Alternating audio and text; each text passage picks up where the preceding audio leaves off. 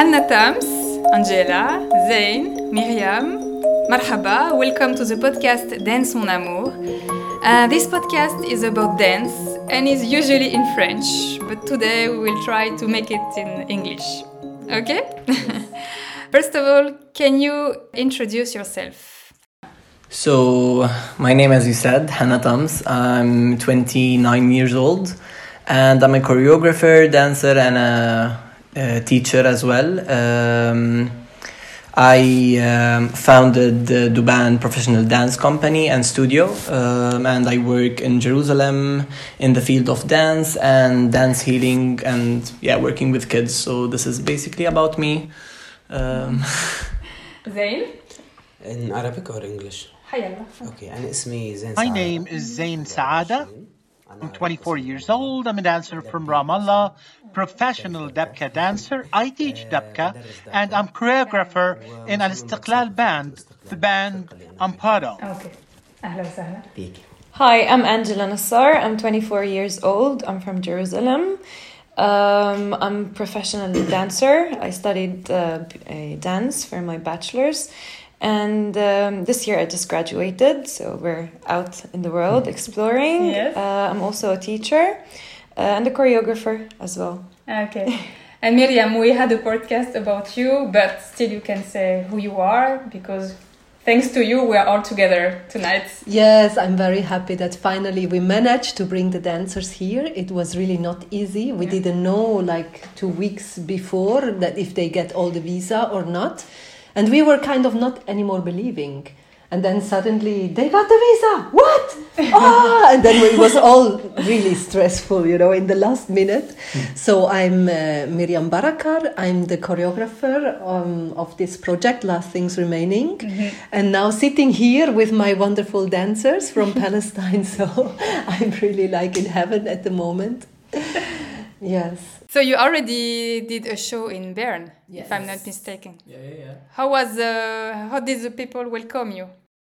Uh, the people made us continue the show to be honest like their energies it was so touching for us first of all because i the show itself it's really Challenging. challenging and you know like emotional wise Yeah. uh, it's really emotional for us with all the situation going on at the moment as well. So being with the audience and how the audience really approached the show during like you can feel the energies they're being over there. And even after the show discussing and talking and also feeling them how much they appreciate the work how much they appreciate us how much they appreciate mariam. So it was like an amazing thing. And we felt from like really like you know we didn't i didn't feel that from really while ago like being useful for my country because like we were we live me and angela in east jerusalem and we were like really not able even to raise our voices because we were kind of made silent and zein as well being in the west bank so we were like really just being at home trying to do something but you know We can. We can't. So yeah. being over here sharing our stories with about palestine and about our life with the people m- made us in a way more useful to our country and also kind of representing the country in a really nice way that people can really understand that we are humans. We come we have normal life. We have uh, we love we hate we're passionate so it was really nice for me and i think for all of us And what is Yes. really going on? yes you know, Yeah, to that- really tell them. Uh, because the, the, I think the main point is that this show is not. It, it, it doesn't have been made for the 7th of October. Ah. This show was made before. It, it, we started one year ago, me Yes. and Zein. And then slowly, slowly we build up all the scenes.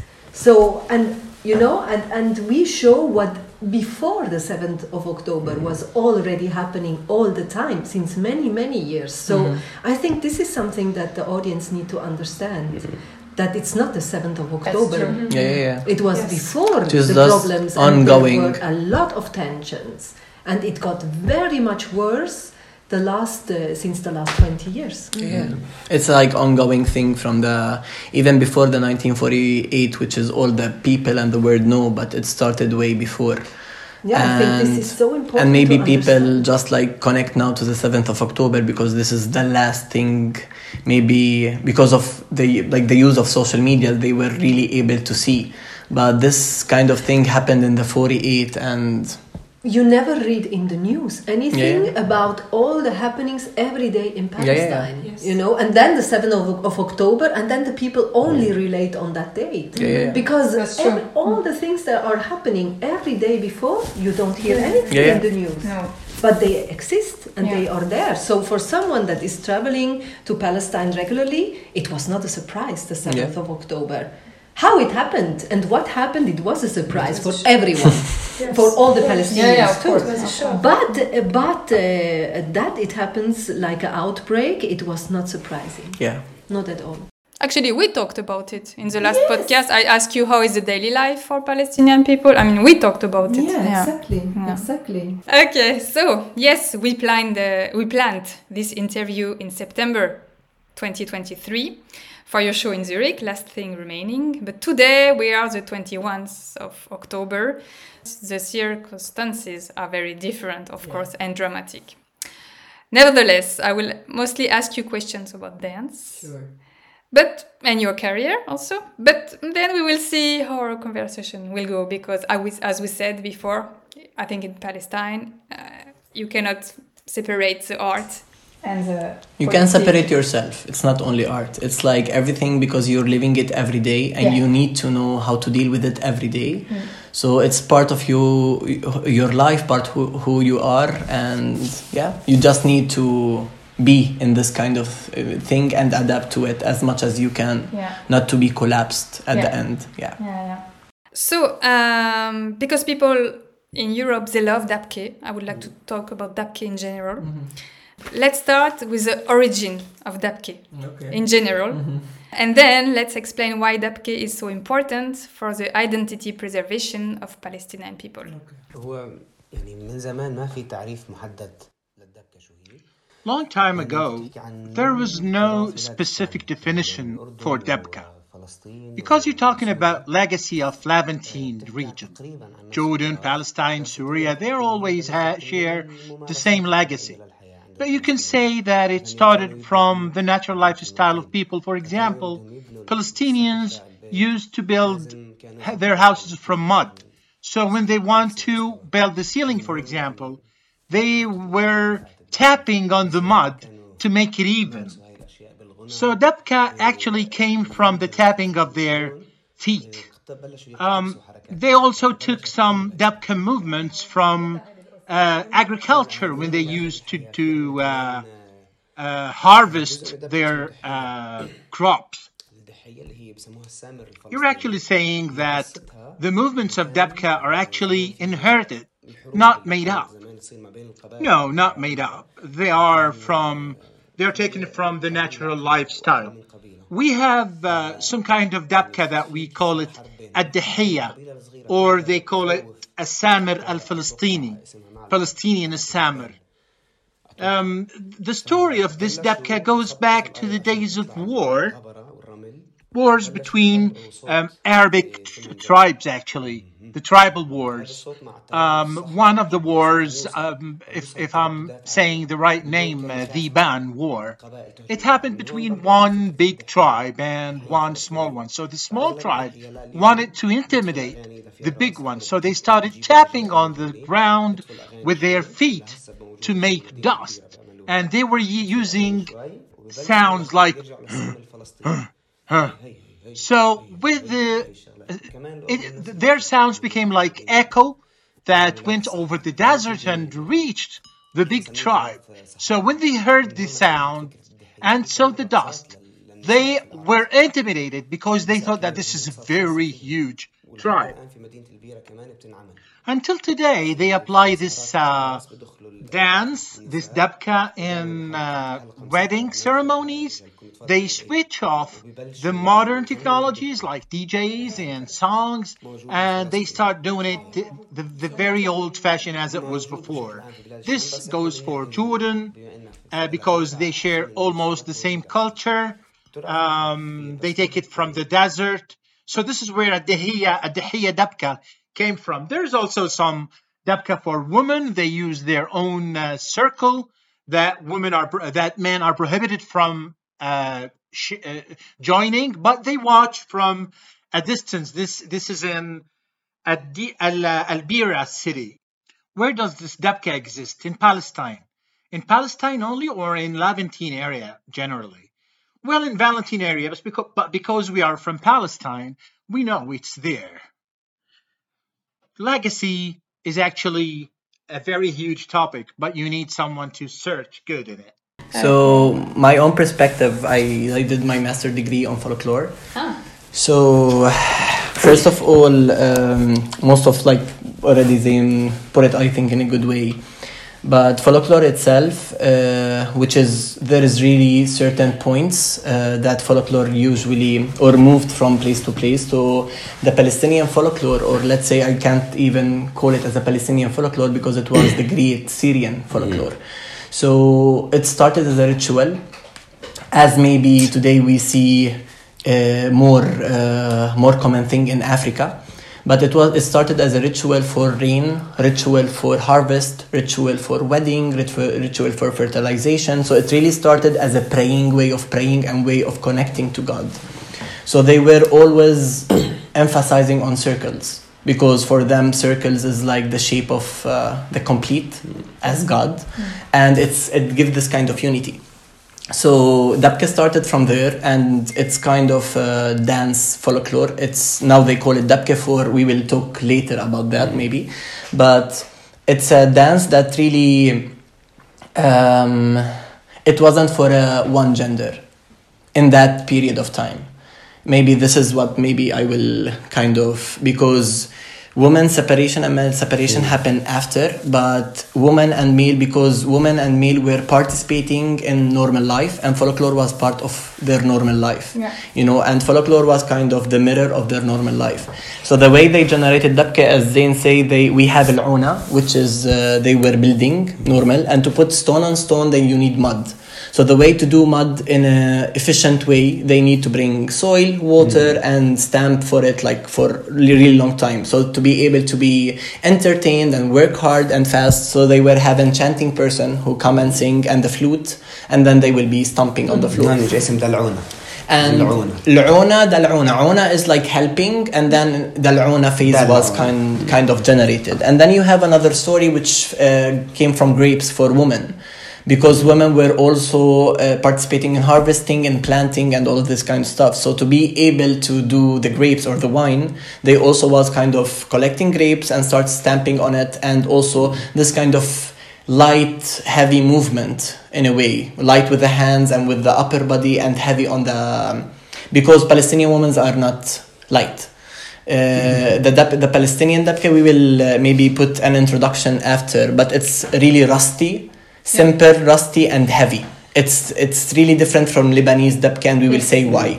So so yeah so it's it was kind of the culture that was in all syrian place and you can see many articles that have been written from orientalism or people who came to the orient to discover it. So dabka was introduced as an entertainment show for them. So they will go to the villages the villages will welcome them by dancing together and they were kind of putting everything in their papers and if you go to the 18th century which is the let's say the early paper that was published and it's in my hand i can bring you the name if you like uh, that he kind of wrote like a full uh, entertaining show about how uh, how he her her name is uh, Lauren and she came uh, to the Syrian region and she like dated every note about how they were dancing together what they like they were having hands the lines the circles everything and then after the 18th century let's say all the movement first of all you have balfour and you have all this kind of uh, balfour plumbers who started you know like separating areas. This is one. And also you have many religious movement who came to the you know to the origin. And this religion uh, movement really eliminate many movement and eliminate maybe many parts especially for women. So we have kind of um, the funeral dance for women which we call it in nadabat which they will do kind of um now we do it only by voice like she will be uh, kind of saying nice things about the the one who's you know died. Uh, but before they were kind of it's as Mwah. Yeah. So they will be like hitting, but this is not anymore. Like we can imagine it, but there is no like data about this because it was really eliminated completely, and the role of the woman really shifted from an equal role of man to almost no role. And as Zein said, it has her own separate parties. So the woman will be like really by themselves, and the man will be by themselves. And the the thing that will be shown is man stuff, not woman stuff. Women will be really in the houses. They may dance. The, the the the male will be dancing. But if someone come from outside to see, that will be the male. And this kind of thing really happened by religion because Palestine let's say the Greek Syria and Palestine itself, it wasn't a place of this kind of conser- really conservative religion. So then you have, if we're, if not, I don't want to, to stop about talking. So if you go more and more to the 1948, mm-hmm. so Dabke here had another context and another meaning. So it started, that we said, as we said, as a ritual, and then it developed between the let's say the last uh, notes which is uh, the 19th century till the 20th century it was more agricultural. So as Zein said it was really inspired from their daily life of uh, planting daily life of harvesting uh, praying for pray, uh, praying for rain um, uh, doing weddings these kind of stuff. And then in the 1948 Dabke really pointed out a new um, a new method, which was like we have the community, which is the Arab uh, or Pan Arab or the Arab community. They gather together and they, you know, take the decision that Palestine is uh, is being, you know, occupied and whatever, and we need to do something that all the Arabs will feel as unify, uni, uni, uni, united again in a way. So they developed. They went to Widad Hajar Haddad. She's a Palestinian who live in Lebanon as an exile, and and she was married to Marwan Hajjar. Uh, and they talked to Widad. Widad was a rich family, and as we know, all folklore was really developed in urban, like you know, in uh, the middle lower level not in rich families at all. So she her father have many you know like lands in haifa and she was always with the farmers. So she learned from them and then the arab pan arab called her and they we need to do a palestinian let's say not palestinian an arab an arab dance that all the arabs can feel related to. Mm. Then baalbak uh, festival started and baalbak dance it's it wasn't Lebanon. It was because it was generated in Baalbak because Widad Hajar Haddad bring the Dabke stuff. She was also studying in Bolshoi dance and bring all the Western kind of influence of the theater and put Dabke on the theater for the first time in Baalbak festival. And Baalbak festival was the product of the Pan-Arab movement. So all the Arabs from all over the world, when there is Baalbak festival, which Sabah, Fairuz, all these great or legend, uh, um, you know, people came, uh, they came and see, and they were feeling really unified. That we Arab are kind of unified, and then this kind of. Um, you know, e- Egypt that start having this kind of influence that they started having Dabke movements and same as Morocco, same as Tunisia, like they started to be unified. But the story didn't end right because in the 1967, you know, like we have the Six War, which Israel or the, occupi- the occupiers decided to close Palestine as full and let no Arab uh, visitors to come into Palestine. And then also one of the other products of the Pan-Arab movement was Ramallah Nights, which was cancelled completely in the 1967. Was also part of, a, they will do it in Baalbak, they will do it in Palestine, they will do it in Egypt. It, it was also like a festival. It's a festival that bring all the Arabs together Ah. and be unified as a folklore and the language and all that kind of stuff. So in the 1967, it was really pity not having any guests, and as well, it was an opportunity. So the Palestinians have no guests. They, Widad, Hajar Haddad wasn't able to come back again and do anything because she was in exile in Beirut. So here we have the first Palestinian movement that was generated under a Dabke that is having a Palestinian, pure Palestinian identity. It was in the 1967 many groups has participated in that because they wanted to do something that unify the people inside palestine. Because the people inside palestine some of them were in exile first some of them were immigrated from let's say haifa to jerusalem or from jerusalem to nazareth. Like everything was a chaos and people were losing this kind of ba- you know like uh, bands between each other because we Palestinians, every village have a symbol. Symbol you can find it in her embroidery. Symbol you can find it in the way of living. Like the agriculture in Haifa, it's totally different than the agriculture in Jerusalem and the culture as well because Jerusalem people were so rich. Uh, the people who live, let's say, in Gaza, they are medium you know? So culture was, was different and people some people who live in the valley it's, uh, their job was farming. In jerusalem it's trading. So it's it's totally different. So this kind of chaos really brought all the thinkers in palestine to a way that we need to think to unify all people under one thing which was dabka again so they put Dabka under an Palestinian identity. And here the, the Dabka wasn't anymore any agricultural or a presentation.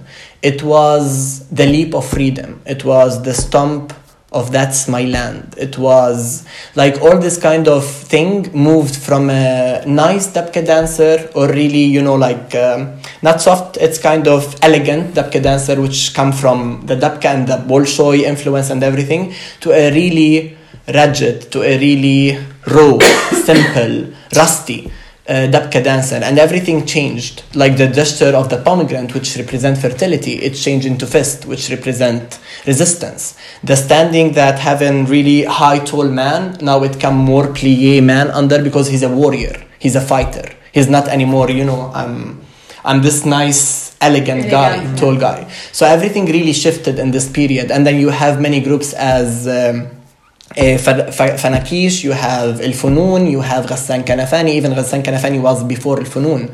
This kind of was really destroyed by the occupation, this kind of group, which was in Bethlehem. But all this kind of thing took a really a stand. And also, amazing thing happened in Palestine. And I think it really make the Palestinian more strong in this kind of period was the role of the woman. Because as we said before, the role of the woman was really eliminating slowly, slowly, slowly. But bringing back the 1967 revolution, women took an important role more than a man. In the 1967, the man was destroyed, frustrated. They lost the war six that they they thought it was the you know the best war ever because they have Egypt army, uh, Iraqi army, Syria army, Lebanon army, Jordan, and all of these countries just failed them. So they went and lost, lost part of their dignity and started working in the industrial, which is an Israeli, the occupiers. They started to work for the occupiers to bring money. And then the woman said, Okay, I'm standing. I'm keeping my house. I'm not leaving the house. I'm keeping my children. I'm educating them. And also, women participated in the revolutionary, such as Layla Khaled, Dalal Mughrabi. So all of these kind of superwomen, you know, changed all the idea of Palestine in that moment. So nobody, even religious, religious people, they weren't able to stop the woman of being there and participating and standing strong. And this kind of role shifted into dance. So woman was again equal to men in dancing. You will see the, you will see Rawithe, which is also a leader in Dabka, which was a role only for man. Now you feel it, you can woman can do it, man can do it. And you can see like women are participating as men. They are one line, you will find man and a woman, not only men the same in on, the on same, the same stage. Yes, yes, yes, yes. So everything shifted, and this is because of that. The woman was. She said, "I want to take a stand. I want to protect." Because if she left the home, the Palestinians really have nothing at that moment, and this really the Palestinians really appreciate, and that's why we say Palestinian women are really like strong women mm-hmm. because they stand like like what what Layla Khaled done. Nobody of the men were, were able to do it. You know, like. Dalal Mughrabi as well, like they sacrificed their lives for the Palestinian case and they put everything they can. So they are for us a legends. And this has really influenced our Dabke till today. And now Dabke moved today into from a, an identity kind of form into more pre, not presentational form, but it's resisting form, and it is putting Palestine identity as protecting, as you said um, which is for me it's a good point and not good point. Because uh, first of all it really keep the palestinian folklore really protected from any source outside source and especially the occupiers because they are trying to destroy all your heritage and all your folklore and say oh they do have nothing. It was camels before. It was desert. Palestine never was a desert. Let's start from there because it's a really fertilized soil that, and it has really different communities who came from it from the third century. You know, the Armenians who worked there for, you know, like million, like hundreds of years, and they built the Al-Aqsa Mosque. The Armenians, like all the decoration on the Aqsa Mosque was decorated and put in together by Armenians as well as the African community, as well as the, you know, like uh, Gypsy community, the Palestinians themselves, they had theaters. We have all the ideas of cities. So we, we would never be, you know, like, uh, let's say only farmers. You have uh, stuff. So, so this kind of thing, uh, what I believe protect like having the Palestinian folklore and being it under an identity, it really protect every, everything. But at the same point, which is we suffer now as teachers maybe, and as a choreographers, understanding folklore. Because folklore, from my study and from what I understand, it's it has two nature and it can't move without that two nature. It has a dynamic nature which need to be developed every time to suit every generation is coming and at the same time it have the fixed so the fixed which we inherited from our ancestors. So if these two doesn't move together, the folklore will move, would move into fixed soil, uh, fossil. You know, like it's really a rock that you can put in a museum and that's it.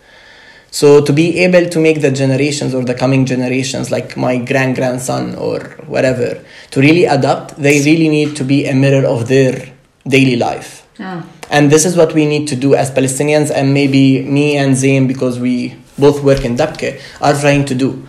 It's not taking the folklore and putting it in a contemporary way, but we are just adding more about our issues, our daily issues today, not before, like my grandfather issue.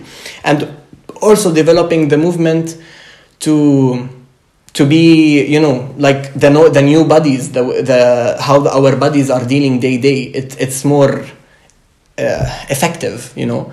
So it's like learning more about the new generation and make this kind of balance between dynamic which is also shouldn't be too much and fix as well not going too back. So we really need to have this kind of balance and this is but for palestinians i totally get that we are trying to protect because so many things just was taken from us and put in under other names such as al hummus mm. tabbouleh or like the Lebanese, they take the, the, the tabbouleh thing from them. They said the tabbouleh is an Israeli product. However, it's from ancient time, fattoush, musakhan, all of these kind of things that we are proud of. And it was created. Kubbe, like everything, you know. They are taking even our embroidery dress. Now they call it, and that's why like the mm-hmm. they the Palestinians really insist like before one year to put the embroidery as a heritage as Palestinian heritage because the Israelis used it to say, oh, this is ours. However, they don't understand anything because every color in the embroidery and every small symbol represent a village, represent a state of the woman, represent how how if the woman want to get married or don't want to get married, if the woman come from a, a you know high state family or low state family. Like the dress was was was an, a moving identity. Has a meaning. Definitely, mm-hmm. nothing in Palestine I believe every folklore in the world, if you go deeply in its root, have a really bigger meaning that what what what is now. You know, maybe for us it's a nice cup, but before when they created this kind of thing, they they they have it to solve a problem that they had in this period, and that's why like jarra that we drink water from it. It's not a nice way of doing it, but they do it in a way to keep the wa- the water really cold. Mm that's why they use this kind of elements and they use this kind of shape. And same with the point of uh, drinking. So everything was done for a reason. But we need really to search, to search, because it has never been rooted. And this is what I'm blaming me, and I'm blaming anyone, everyone in Palestine that we never wrote. And that's why I started doing my research because. Yeah when I do dabke, I just do dabke. Mm. I never understand why I do it or what's the movement meaning or whatever. It's oh, we'll do taxi, we'll do inzal, we'll do wahda knows perfect, but we don't know the the history behind, and that's why. I I decided to do my research and I want to keep going because when I started doing my research I was impressed and also in a, in a surprise of how follow- how Palestinian folklore is really deep and how really it developed. It it wasn't that hundred years ago. Yeah, so Do you think about writing a book or? I, I already write uh, a big study about it that was published in English and I think in Really? French in my uh, Liverpool University. And now I'm translating into Arabic and I'm doing a kids book. So it's more to keep our identities because even our history is kind of now manipulated and we Yeah. occupiers are trying to make a brainwash especially for the new generation. So i'm trying to do a kind of uh, caricature book that really put the dabka and its story in a way that they can all relate as uh, uh, ah, heidi swiss story. Heidi. Yeah. Swiss little girl. Yes. so to have, let's say, Maryam as a little girl talking the Dabka story, or having uh, Muhammad or Zain or Isa talking about Palestinian Dabka and how it really developed. So this was this is a dream for me, and hopefully one day I can do it. Inshallah. Inshallah. Yeah, Why not? yeah. I think you did the hardest part with Yes, the yes, yes, research. yes. So now you just have to put all the result Yeah, of the and hopefully also I can continue because like I was um, open to do a PhD in the I was uh, after I finished I had an offer to do it in the Dutch King University but it's it it will really take time but it is a study of all the region folklore which is Syria, Lebanon, Jordan, Palestine and Egypt in really specific ways. So it's a passion for me to be honest and I didn't recognize it unless I uh, until I really started research. yeah. Yeah, because I hate reading, by the way. he hates reading. All of that. But I think you have to because um, for us, for example, Western dancers, when we want to, uh, when we are looking for informations about folklore, it's hard for us to find Yeah, something from people from the culture. We, we It find was hard for me. from the Western people, but people from the culture. It's very it was rare. even impossible for me to be honest. Like I had seven articles who was published by Lauren, who who is an you know like a scholar from Europe who Yeah. came in the a, 19, uh, 19th century over here, and then some small Arabic scholars who were here as well, and we have uh, Ashraf Kanaana, which is an uh, historical uh, anthropological um teacher and uh, researcher who I met personally before he he's still alive but not really well. And also there are another Abdul Rahman who passed away maybe 20 years ago who wrote like really bits and pieces. Like Ashraf Kanaana his uh, his field is like writing legend books so he was like studying the tales of Palestine or the Great Syria, but he really had much information. So I started from them and then moved into people who practice dabke, such as Khalid Qatamish, who are now the let's say the artistic uh, leader of the Popular Art Center or the group troupe. Um, Khalid. um Rami Khader uh, from DR. I also went to the north uh, with uh, Akram. Um, I studied like really different groups and different influences, and also we went. I went into weddings and into like people, but it's all word of mouth. You need always to record. There is nothing written, and this is the pity about it. Yeah. You will change it. Hopefully, Um, so you said uh, you're a teacher. Yeah. Of course, you teach that kid. Uh, are they mostly boys, girls, or a mix? Your students? I think every one of us have different things. Uh, I teach in Nazareth. I teach in uh, Jerusalem and like Jerusalem and the old city, and also I teach bit in Bethlehem. So it depends really on the region. So if you look at Jerusalem itself, uh, now the the people who are, if you want to say as percent, you will have seventy percent women and thirty percent men, and sometimes it's even less. Because in the moment and i'm really happy that dabke is slowly slowly changing but at the moment we are having many stereotypes about dance that it's not for boys you know i think it's uh, stereotyping all over the world. So but as I said, Dabka was taken, especially in the 1967, it was taken as a revolutionary. Yeah. So you will had you will have boys and, and girls like everyone was taught Dabka, and even me, like it was oh go, you know, like you should go. It's not that I want, I don't want. But now everything is changing, and now Dabka get back to this hmm. because people are taking it as a resistance or as a stand with their community. So so yeah like some it depends really on the group in the old city i have kind of balanced Yeah. because i'm teaching in schools and i'm teaching kids with um, it's for me i use it as a place of healing. I use this kind of dabka because i want to navigate, navigate these kids or guide them into their identity that they don't know anymore because their parents are not aware or the school is can't go really political in school at the moment especially in east jerusalem. So i'm using dabka as a form of informing and raising awareness and really giving them the root of their identity in a way. So we have kind of uh, half and half. And then Nazareth, it's kind of also like more women. but maybe in Ramallah, it's different story, I believe. I, I know like some groups really have bunch of men but it really depends. So but you go as well to the villages to teach, no? Yes, I so, go to the village. So maybe you can tell her a bit about your experience. Villages are different from cities. Just like Hanna said, religion in, in religion in, in Palestine is very important and affecting topic.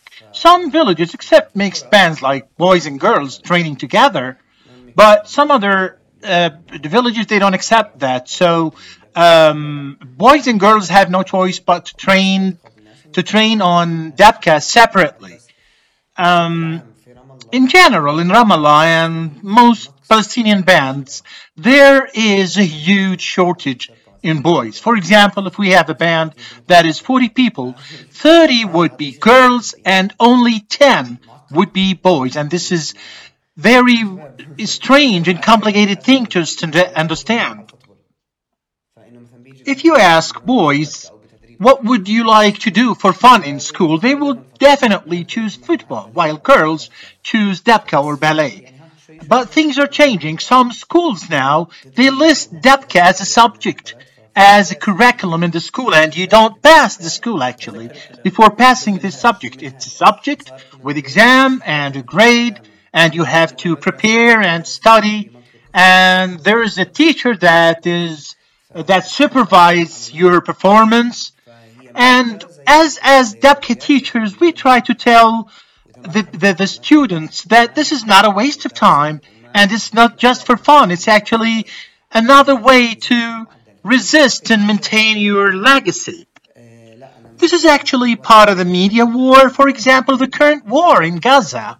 There is this media war while two, when two sides are broadcasting different news. For example, the Israeli side submits, broadcasts news to Europe and America, and they actually believe them. Even these news are nothing but lies.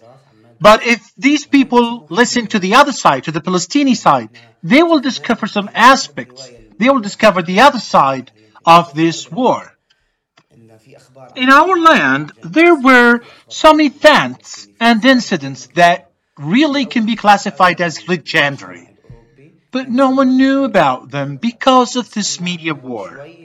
So it's important to win this media war so we protect our legacy from vanishing because because of this media war, there there is stealing to the legacy. For example, the Israeli side is stealing um, the, the, the fashion, the clothes fashion, the dabka movement, even songs.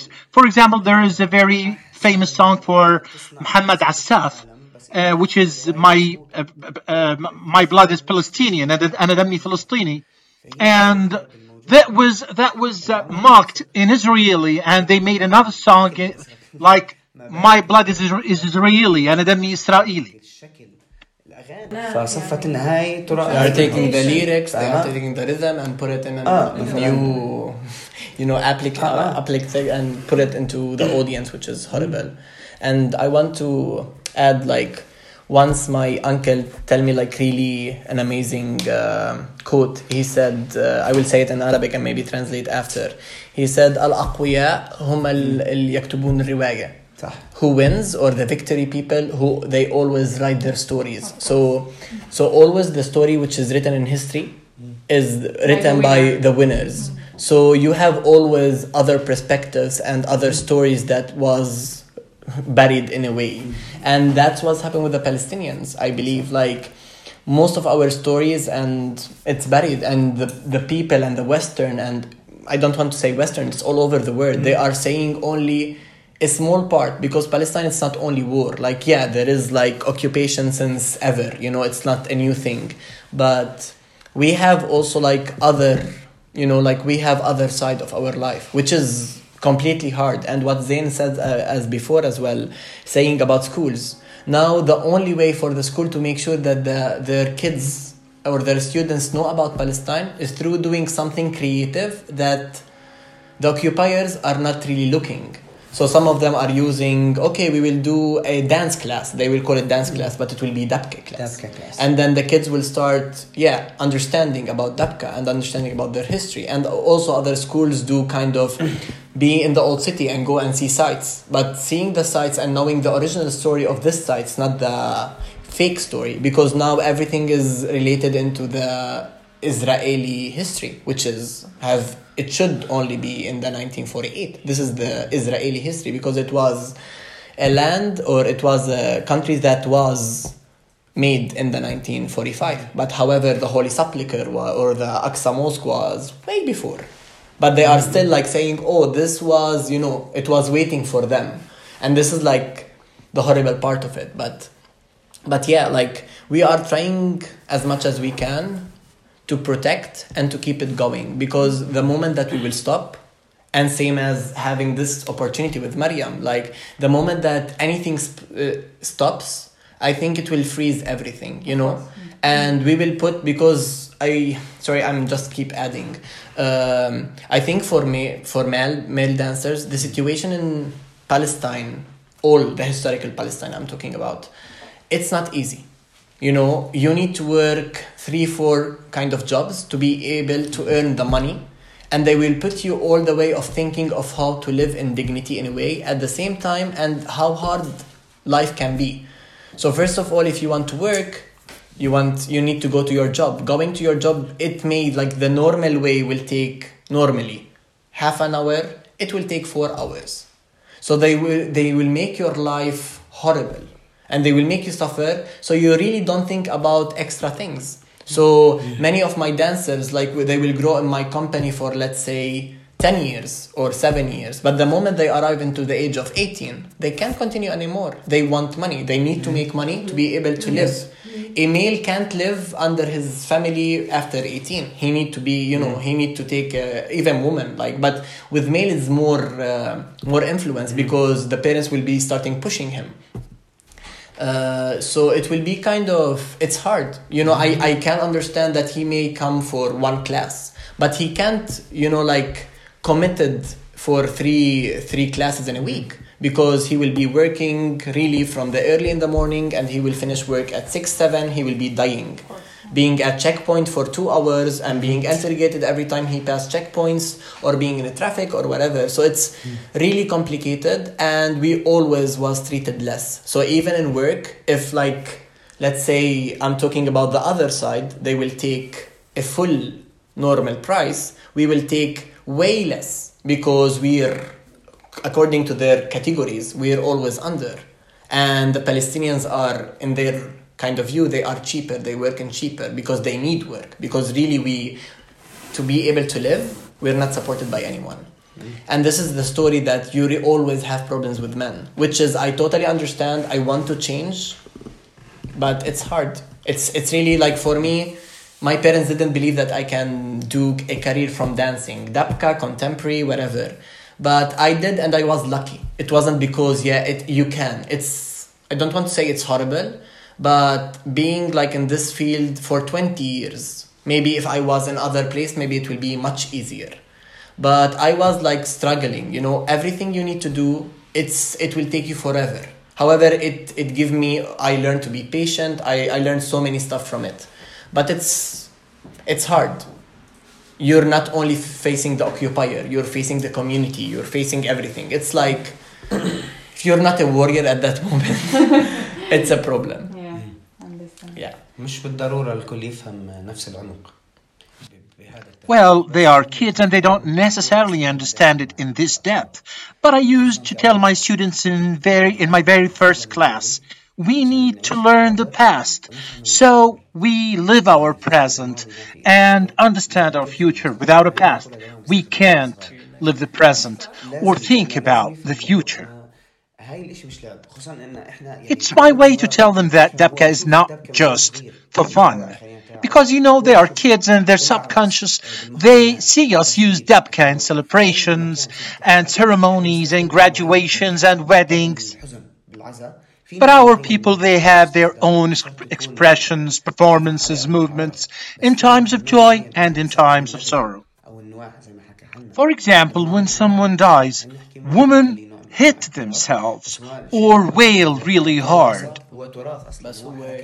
So, just like Hanna said, our legacy is very hard to interpret on a, on a theater because of the huge amount of feelings that you need to submit to people, to audience, I mean. My grandmother is 90 years old, and I once saw her hit herself and wail really hard. And I could understand how someone can be so sad to do this because he or she lost someone. How can she be sad that she says spontaneous poetry that she herself cannot repeat? It's so spontaneous. So nowadays, we try to make our kids watch uh, Dabka in, in, in all events, uh, ceremonies, weddings, graduations. And the good thing is that many schools uh, started changing their point of view regarding Dabke. Some schools listed Dabke in the curriculum, and some schools prepared something for the end of year ceremony, like bringing Dabke trainer to train some students so they participate in the end of year ceremony by performing Dabke.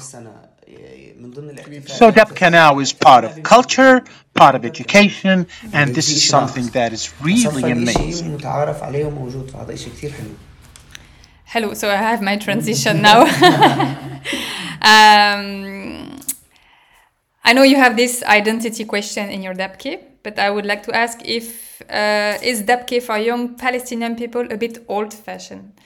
Uh, if I make a parallel with Lebanon, where I learned Dabke, um, in Lebanon it's very rare to see young people dancing Dabke, especially in the big cities.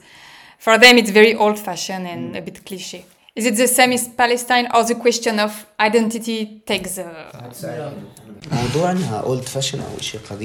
Well, when it comes to talking about old fashioned dabka, I believe that we need to renew our leg- legacy, but even this renewal must be built on basics and rules. For example, before I teach a kid how to do ballet, I need to make him understand his old traditional legacy. Then after that, I can teach him new things. So I'm with renewal, but we need to be careful while doing it. Recently, European culture and other cultures became more open to watch and enjoy Debka.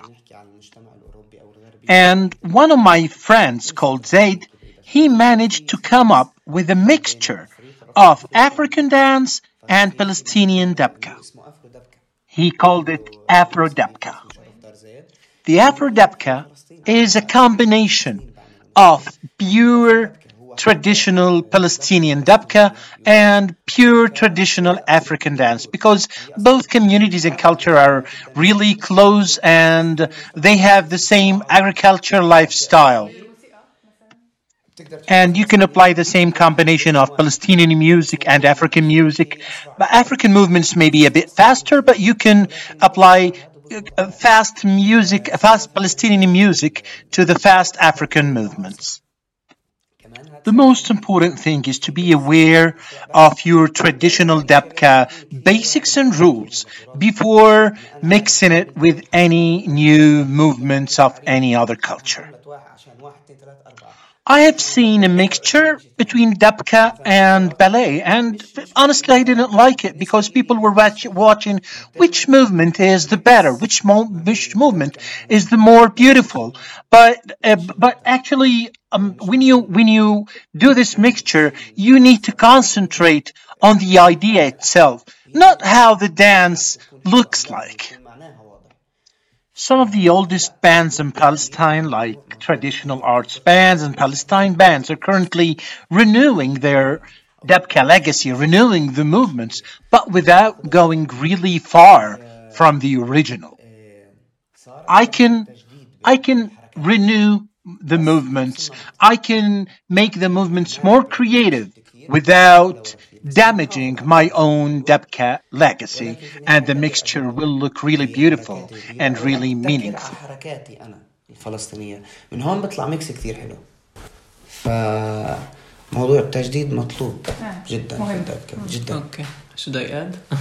Wait, wait, wait, wait. Angela wants to say something. No, I, I, it would be interesting for me because she did uh, professional dance formation in contemporary dance. And this question, how is it seen from the point of view of professional dancers? As you, you're Palestinian, how, how before now you danced Dabke with us, uh, honestly, how it was for you? Was it a dance interesting for you or, or less? Or this would be interesting for me to know. Me, originally, I'm not a Dabke dancer, but of course, I'm a Palestinian, so I know Dabke. It's like in our blood. We do, as they said, we do it everywhere in graduations and parties and weddings. So, um, I like I had the uh, Dabke classes like for uh, a few months that not like intensive. But it just uh, I love doing it in weddings, but it's hard for me sometimes to perform it, not like on stage. I don't. Uh, I I feel like I represent my myself. I can tell my story more in contemporary, Okay. like to move more my body, like the way I feel. But uh, in weddings, like you'll always see me like let's do dabke, let's do like let's do that. So I don't feel like it's old fashioned. Like people would look uh, at dabke like oh you're boring, you do dabke. No, it's like our thing. It's uh, it's oh it's it's in our blood. We love it. We enjoy it. We love it. We I love doing it. Yani. Even though I'm not a professional dabke dancer, yeah. but Mm. it's, it's it's my blood. It's it's in me. yeah. Yeah, if I want to add something, and maybe I say it before, um, it was that, as I said, like at the moment in Palestine, we are struggling between people who are refusing to move one step more Yeah. and with people who are kind of moving. So it depends really on how you see it and who's interested.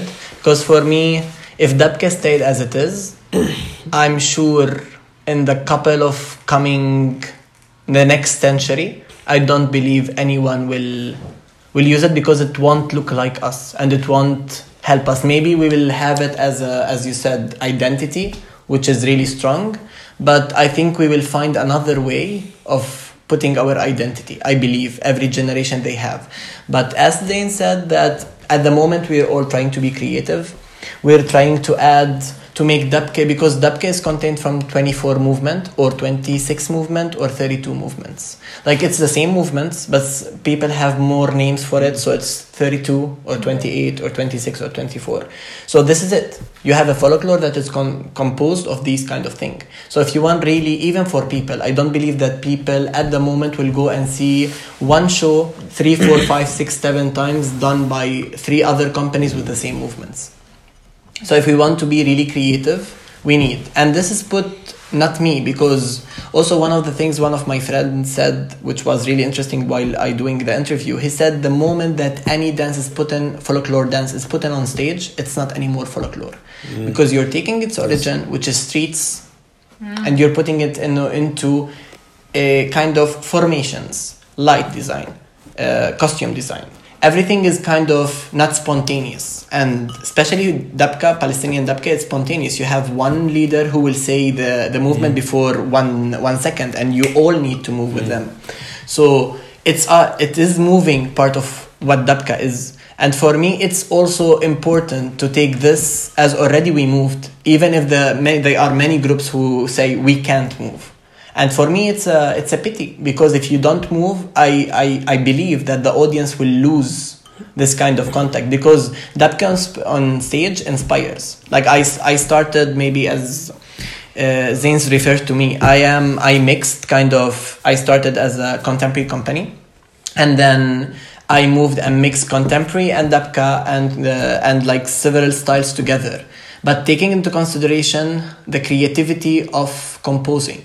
So I took the origin of the Dabke movement and tried to compose it with different formations, with different directions, and really manipulate it. So if some people call it not dabka, I totally respect. But what I put on stage is already not dabka because dabka should be really spontaneous. Because it's on stage. Yes, but at the same moment, I am anyone who come to watch whatever I'm doing. Like because then I added dabka into Oriental. Mariam came and do peace with us. And then we do African dabka, which is Cameroonian African mixed with dabka. And then we do flamenco or gypsy dabka. And then Armenian dabka. It's not, it, it is a full show. We can talk, we have a full broadcast about um, It's really hard to talk about because it was talking about how humans we are related and we need to be unified and how now the occupation is trying to divide us into religious, racist, whatever.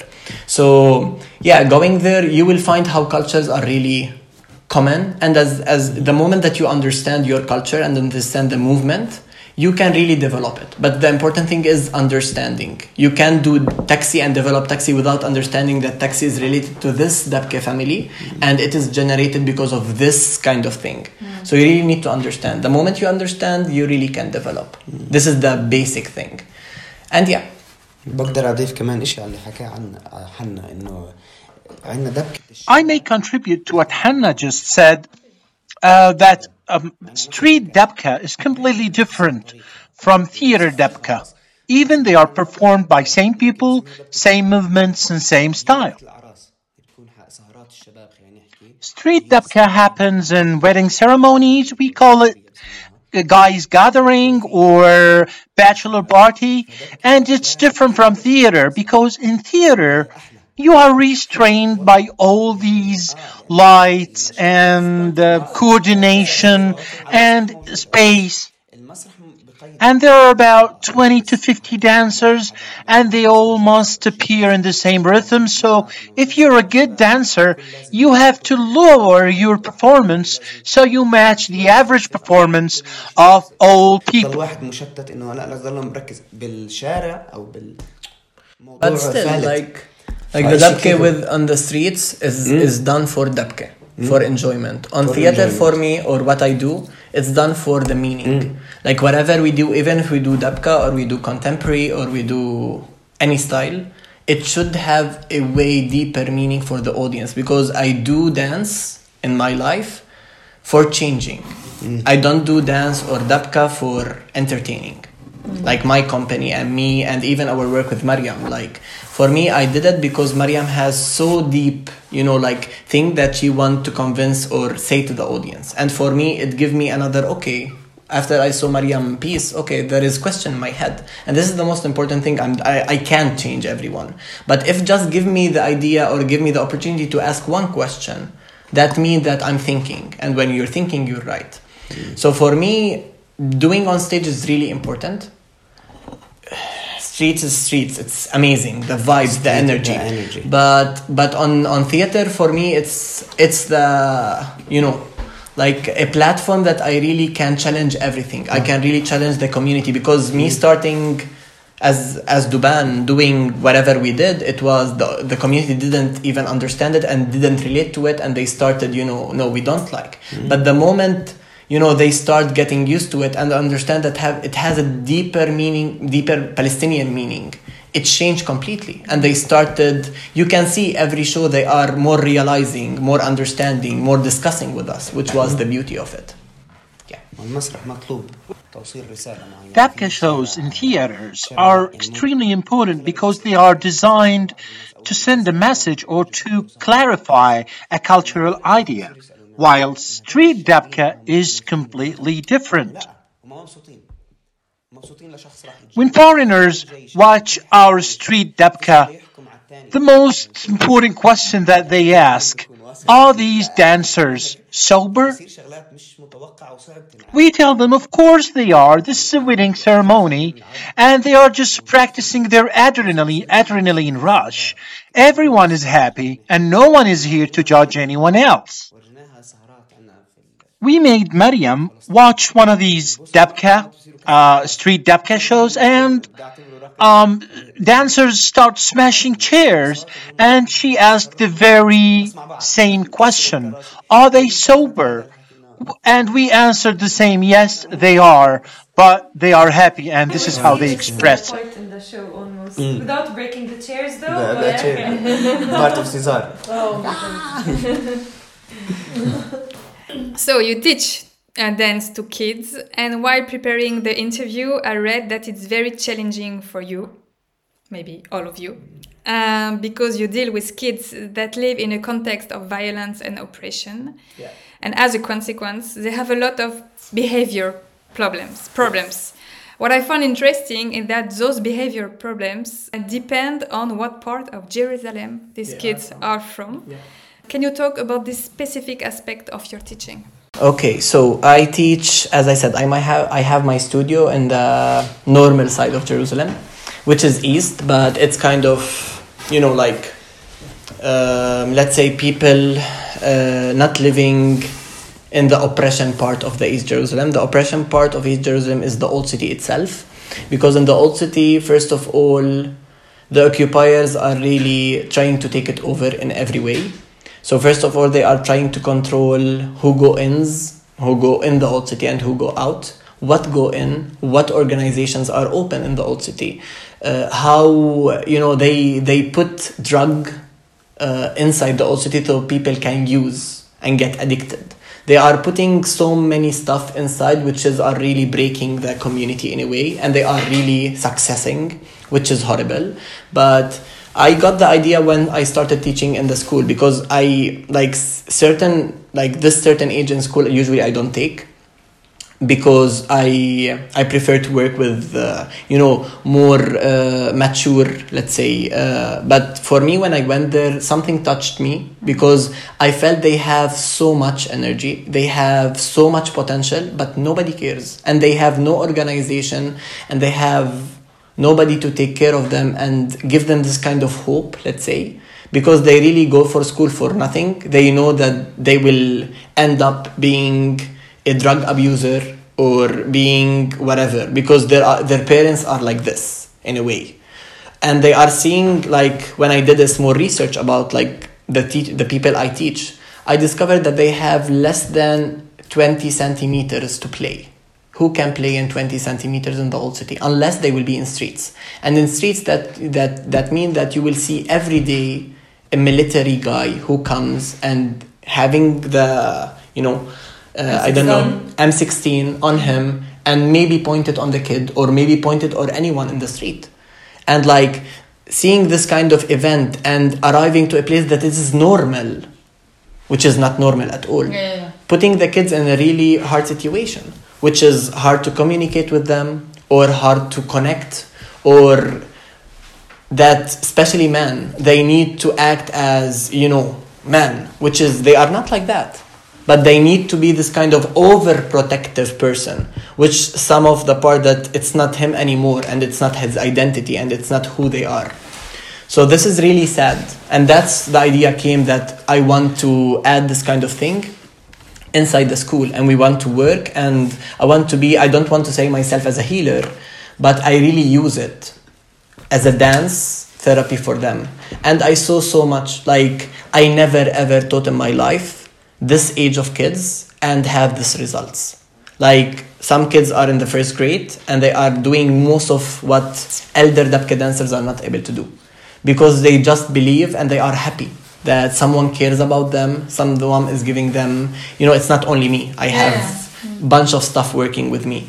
But it's like they give them hope and they and they are some of them are coming now to the school being open for no, for more dance more styles and wanted to go on stage and wanted to represent and they are inspiring each other. So for me it's like i don't know. It's it's for me other mean of what i need to do and it's greater mean and in addition to everything, you know, like the theater or whatever, but this specific, it really touched my soul in a really different way. And I feel me as Palestinian, my duty is to do that at the moment. So. I would like to open a topic that is very important in Arabic countries. We talked about it uh, already. Uh, how the society sees dance. Some parents don't want their kids to dance, and people who want to dance get stigmatized, ridiculed, or dismissed by their own families. Uh, yourself, Hanna, you have been bullied, I think, uh, because of your love for dancing. Yes. But I think, Angela, you want to talk about Angela, it. she can talk. Yeah, I think each one of us has a different point of view and different experience, but um, um, it's me as a professional dancer, as like someone who studied dance for, in the university. Like when I go out and talk to people, like, "Yo, what do you do in your life?" I'm like, "Yeah, I'm a dancer," and they'd be like, "Ha ha ha ha! You're a dancer? What do you do?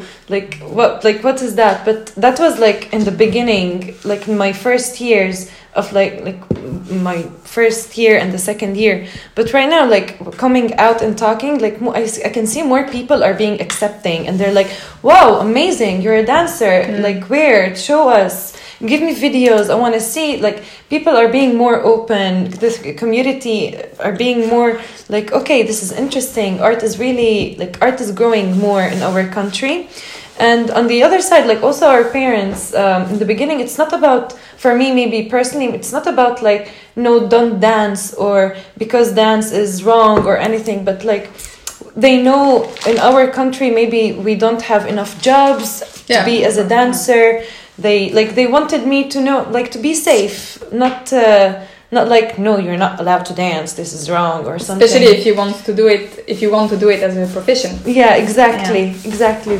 Like my parents actually supported me fully but uh, like i didn't have any kind of problems from my parents like no don't dance. They were like even my mom was like yeah you can go go and continue dance therapy and everything like do it. Like yeah it was very supportive.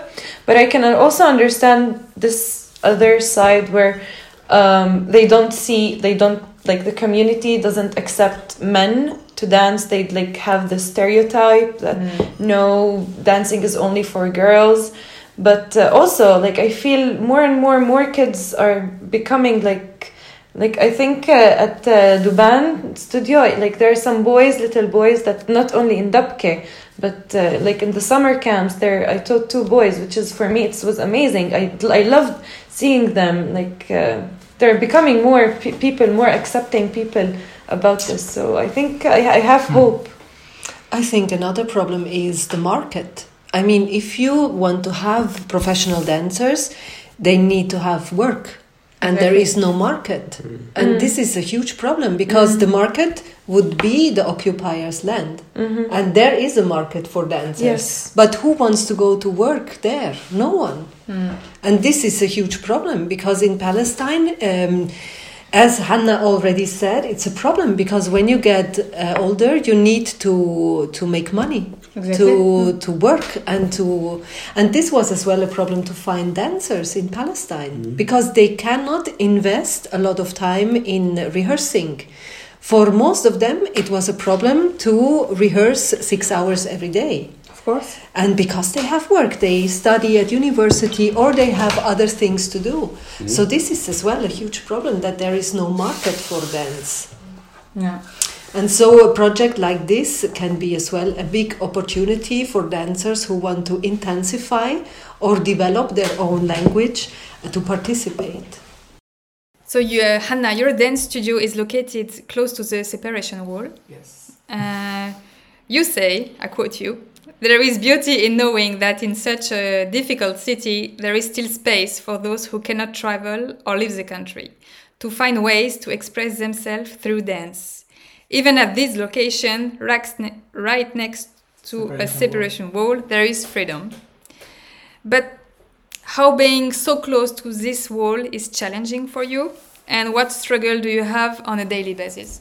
So, first of all, the funny part of it, it's a safe uh, so let's start from there it's a separation wall which is really unsafe space and duban is a safe space so mm-hmm. it's really you know this kind of contrast you know you just from the window of the of the studio, you see the separation wall and you see people jumping from it to go to their work. Because like if they don't have permission, they need to go to work because they have families. So you just literally see people jumping and breaking bones or whatever. Ah, some people they take the risk. to the risk to jump yes yes yes so it's really like and also it's a you will see because there is a door for the west uh, for the separation wall. So it's all all the time military around you. So it's really unsafe area. But we build in this unsafe area we build a studio that we call it really safe. Safe in different perspectives. Safe of uh, first of all freedom. Safe of telling and asking for what you want. Safe of being you without any categorizing safe of doing what you love and when i grew up i didn't have this luxurious uh, thing i i was first of all closing the door to be able to dance because nobody can see me even my my family and i was only was able to do dabke this is the only thing they accepting it Yeah, yeah. but i had always love for contemporary and for ballet and i wanted to do my sister was doing it but i never Had the Can. right. So so yeah so this is what i'm trying to do and with what i'm trying to create. First of all a safe space that really can have everyone no matter your religion no matter your gender no matter what you believe in. You can just come and dance and be who you are and share with all this kind of community who you are and be proud of it. And also this kind of thing is putting you also on stage so it's not only you come and dance, but also we're developing you and also provide you with really high quality education of dance, which is really necessary in Palestine because, as Mariam said, nobody take it serious and nobody really study it, which is a pity because the new generation that is coming are horrible. Like they will be taught by teacher who never ever know anything about the anatomy or never ever know anything about really the body. He just dance for a while and then he will become a teacher. okay. So it, it really put the kids in a place that, first of all, they don't understand what they do. They are not in a good body condition because they don't understand their body. They don't do warm up, and as well, they are really, you know, weak educated. So for me is because I started as that. so giving them the opportunity first of all to have a really high education dancing first of all and being having an qualified staff that can deal with all kind of problems that can occur at the moment. Being able to be you know like to feel at home uh, in this kind of location being able to discuss compose and all of that at the end will be put in on stage and people will start feeling and knowing what you know. So every year we have a exchanging uh, event that we will put all our work with the kids and the kids work and the group work on the stage. And people will be just coming watching small kids from the age of 4 to the age of 60 years old old ladies going on stage and performing and being who they are so this is what what what i believe and i love to do. And it's my small baby. And i hope i can do that and my my coming is doing the same center in the old city. Not only being in this school but also to have this kind of another opportunity for these kids not only having dabke and not being for the age of the school to be the age of all the people and all the youth who are living in the old city and are not having this kind of opportunity As a dancer, uh, you have few opportunities in, in Jerusalem, not so much. as a dancer yeah Yeah, I know you can travel, but uh, did you already think about leaving the country to have a bigger career? Mm, no, to be honest. Um, I never thought, and I would never at the moment, let's say. But I don't think I can because I had many opportunities. To be honest, when I finished studying dance, uh, I had opportunity from London Contemporary Dance School to dance with Richard Alston over there, and I had also like different kind of uh, work outside to do. Uh, but I wasn't able really to manage living outside because I'm as a fish. so the moment I really go out of Palestine, I really suffer. Um, and I feel no meaning doing anything over there. Because for me, as I said, dancing, I do dancing not because I love dancing. I love the passion that I it bring to me and the, the meaning that I can really communicate. I w- I wasn't ever a person of language my la- any language I learned, I was struggling in it. The only place I was comfortable talking about me and who I am and what my pain and my happiness, it was dancing through movement, and I was kind of expressing. So it was always my language. So being outside and representing any case that it doesn't relate to me in a way, for me, I don't feel it, and I don't feel this passion again. So that's why I'm in Palestine because I feel I have bigger mean and I can really talk about who I am and really affect the people and see the effect on them and having this kind of discussions and change. So this is what really mean to me. So It's more important for you to have this mission and this Yes. meaning Yeah, yeah, yeah. than your ego and your own career. Yeah, I think so, yes. Because for me, I don't dance for dance. I dance for emotion and I dance for connecting and I dance for sending who I am to the people. So You could yeah. do it abroad. to a limit because like when I started dancing with Richard Alston, the the subject that we were discussing, it, it wasn't me. You know, it was kind of what it's called, I think, metropolitan city. It was like other issues that okay, guys, we cannot talk about rubbish and having people killed in my home. I can totally understand this is their biggest issue, like talking about environment, whatever, which is really important. Yeah, But for me, like, you know, like every day I'm I'm struggling at the checkpoint and being thrown tear gas and kids are killed, and then Yeah, and uh, I mean, having the, sorry, sorry, I No, think no. this is a good thing.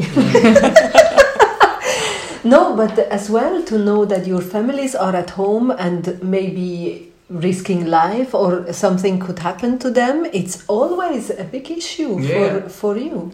And as well to have the feeling to lose the ground under the feet and not knowing if when you come back your house is still there. It's really Yeah. crazy. so yeah, basically, so yeah, I just find myself more at home, more useful, let's say. And, and Angela? Um, I always uh, wonder if I want to leave the country. Like sometimes I just feel like maybe yeah I want to leave, but it's also like it's a debate. Debate like my parents would tell me, like, do you like? Okay, I'm gonna pull back. Not my parents.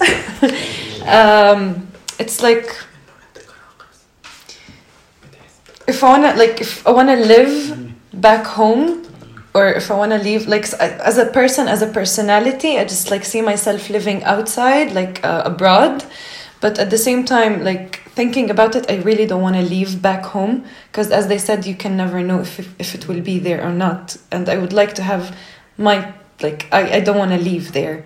So yeah, I see myself living abroad, Yeah. but it's hard for me to actually do it and leave because that's my land and it's not like something it's se- peace like you can get back whenever you want because if it's gone someday some, something could happen i cannot come back Yeah. so that's what like so yeah Make you think twice Yeah. about it. yeah So, Thank you, uh, Princess. Hanna, Angela, Zainu, Miriam, thank you so much. Thank uh, you. for this Thank moment. you. I Thank hope you. uh, your Really message, enjoyed it. Yeah, I Yeah. hope your message will arrive to our listener. You say listener? to our listener. Thank you very much for having us. Thank you.